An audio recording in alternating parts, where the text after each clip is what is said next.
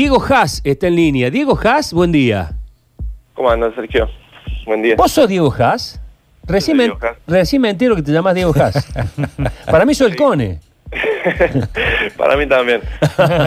Bueno, ¿cómo anda Cone? Te voy a decir Cone, porque si te digo Diego Haas, siento que estoy entrevistando a un tenista. ¿De dónde es El hermano de Tommy Haas. Como claro. Tommy Haas. Claro. Eh, ¿Qué haces, Cone? Buen día. Bueno, buen día. Acá Eh, estamos. Aquí estamos. Jodida la cosa, ¿no?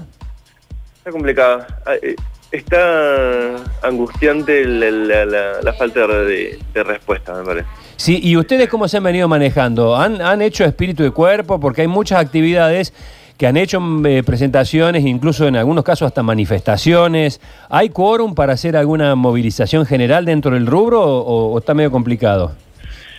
Eh, mira, eh, movilización de salir a la calle está complicado porque eh, porque la- las franjas etarias son son varían en, en la actividad, entonces también es, es muy difícil ponerse de acuerdo en acciones como esas, pero estamos haciendo muchísimas acciones de visibilización en redes. Ujú. Nosotros, bueno, yo formo parte de, de- de la red de salas eh, y nos venimos juntando desde marzo, por lo menos dos veces por semana, para... En principio empezamos a ver que la cosa podría ser extensa y sabíamos que éramos los primeros en cerrar y íbamos a ser últimos en abrir. Y entonces empezamos a ver la problemática desde, bueno, desde un lugar, obviamente a todos nos fue como, nos, nos fue, eh, no sabíamos de la extensión, digamos. Entonces empezamos a juntarnos y ver pequeñas soluciones. Después se fue extendiendo, empezamos a pedir eh, hablar con, con diferentes eh, funcionarios, funcionarias, y la verdad que fue muy poca la, la- la respuesta. Entonces al día de hoy, ya hace un mes que nos estamos juntando a asamblea de la red, abrimos la, la cancha, como se dice, y empezamos a hacer eh, esta asamblea que es con el Frente de las Artes Escénicas de Córdoba, digamos, la, la danza, el circo, Está bien. títeres. Y, y, y- y concretamente, digamos, porque el- la agencia, el gobierno en general ha dado mucho crédito, pero a ustedes el crédito me parece que, que le genera más deuda, ¿no? ¿No están como para crédito o sí?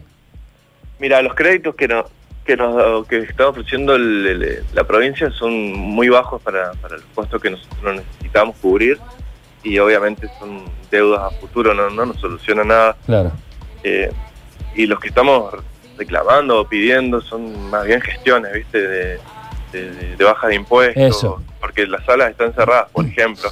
Yo hablo de las salas porque es una problemática que me toca muy de cerca, pero, eh, pero también artistas independientes que no, sinceramente no, no están pudiendo eh, generar ningún tipo de ingresos, por, por Claro. ejemplo, necesitan bolsones de comida, entonces eh, la problemática pasa, atraviesa obviamente a todo el sector de diferentes maneras. Pero, pero de manera crítica y y fuerte. ¿Qué dice? Ah, ¿Han tenido oportunidad de hablar con, con Nora Vedano, con Alicia Mansur de Artes Escénicas? ¿Han tenido alguna respuesta concreta? Sí, co- eh, con Alicia estamos en un vínculo.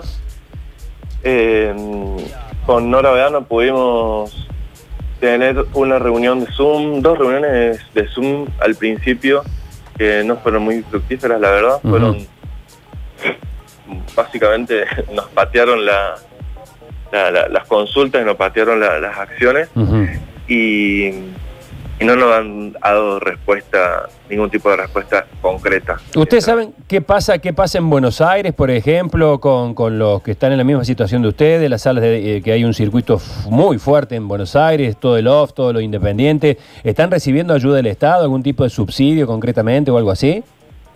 En Buenos Aires recibieron ayuda de, de Ciudad, fue lo último que recibió. Recordemos que, que todas las salas que, que pertenecemos a, que estamos bajo el ala del Instituto Nacional del Teatro, hemos recibido el, el plan Podestá, ni bien empezó Sí. la pandemia. ¿Que viene de, Bueno.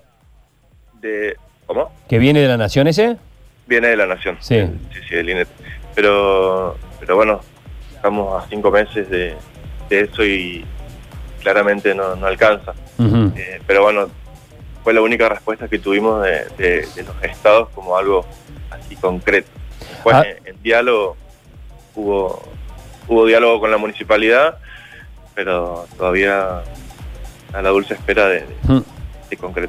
Che, qué complicado que está todo, ha habido cierres, estuvimos con Bataclanas, eh, entiendo que documentan, no sé si, si todos por las mismas razones, pero eh, ¿cuánto riesgo hay de que cierren más salas independientes en los próximos, en los próximos días? ¿Qué sabes vos que estás en- al Mirá. frente?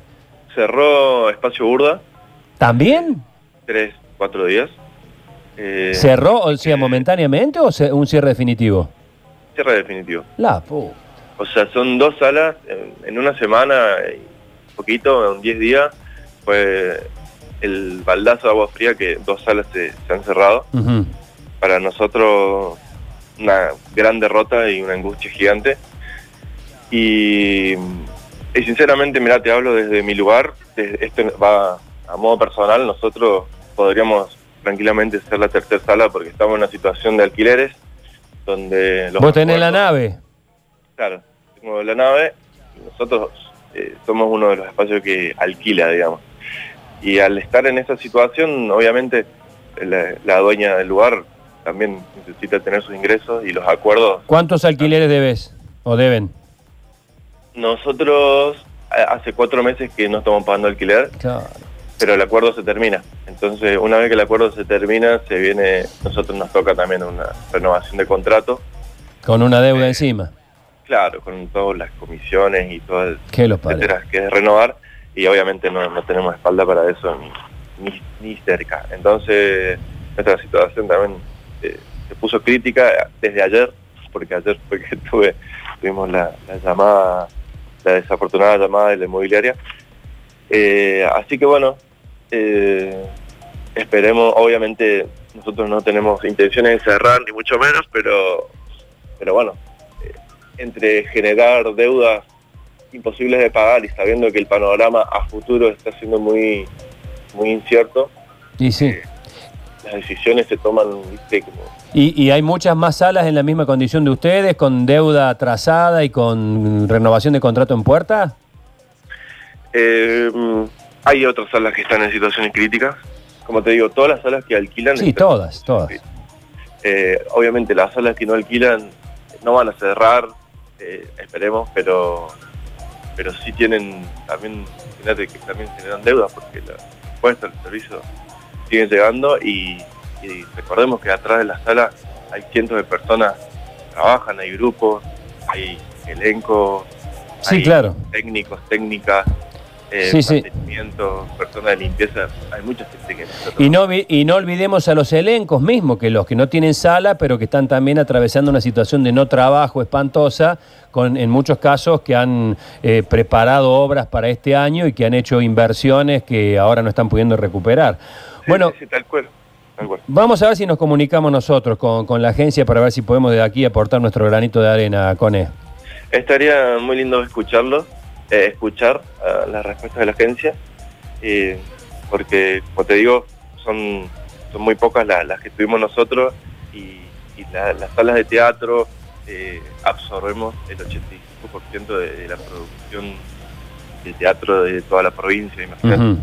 Entonces, no, no somos, y no somos, como decía vos, eh, empresarios teatrales, sino que en casi todos los casos somos actores, actrices, que Sí, acá- que venimos en tener una sala de teatro. Acá me escriben muchos este, colegas tuyos, se- seguramente, o gente que conoce. eh, hay algo del eh, INT, eh, el, pre- el pre- el premio o el préstamo plan Podestá no alcanza, es muy poca la guita. Hay bolsones para indigencia. hay compañeros en la calle y sin comer. Familias enteras que viven del teatro. Es dramático, es tremendamente dramático el caso y vamos, y vamos a tratar de visualizarlo. Te mando un abrazo, Con, y vamos a seguir con el tema. ¿eh? Un abrazo, Sergio. Gracias, gracias por, por ocuparse. Eh, ¿Tenés idea, así a grosso modo, de cuánta gente estamos hablando? ¿Cuántas familias dependen de esto? Porque cuando hablábamos con los feriantes de, de las ferias francas, nos decían son 400 familias. Cuando hablamos con los gimnasios, ni hablar. ¿Tenés idea de, de cuánta gente? Así un número como para, como para tener una idea. Mira, eh, no, no te, no te sé decir exactamente el número, estamos hablando de alrededor de 400, 500 personas también que, que están atrás de la sala, y, pero son muchos más las personas cuando empezamos a vincular con elenco. Eh, claro, ahí puede se- ser el doble. Sí, por lo menos el doble, ahí se, se, se disparan los números. Bueno, te mando un fuerte abrazo y vamos a seguir con el tema como te decía recién. Gracias, Sergio.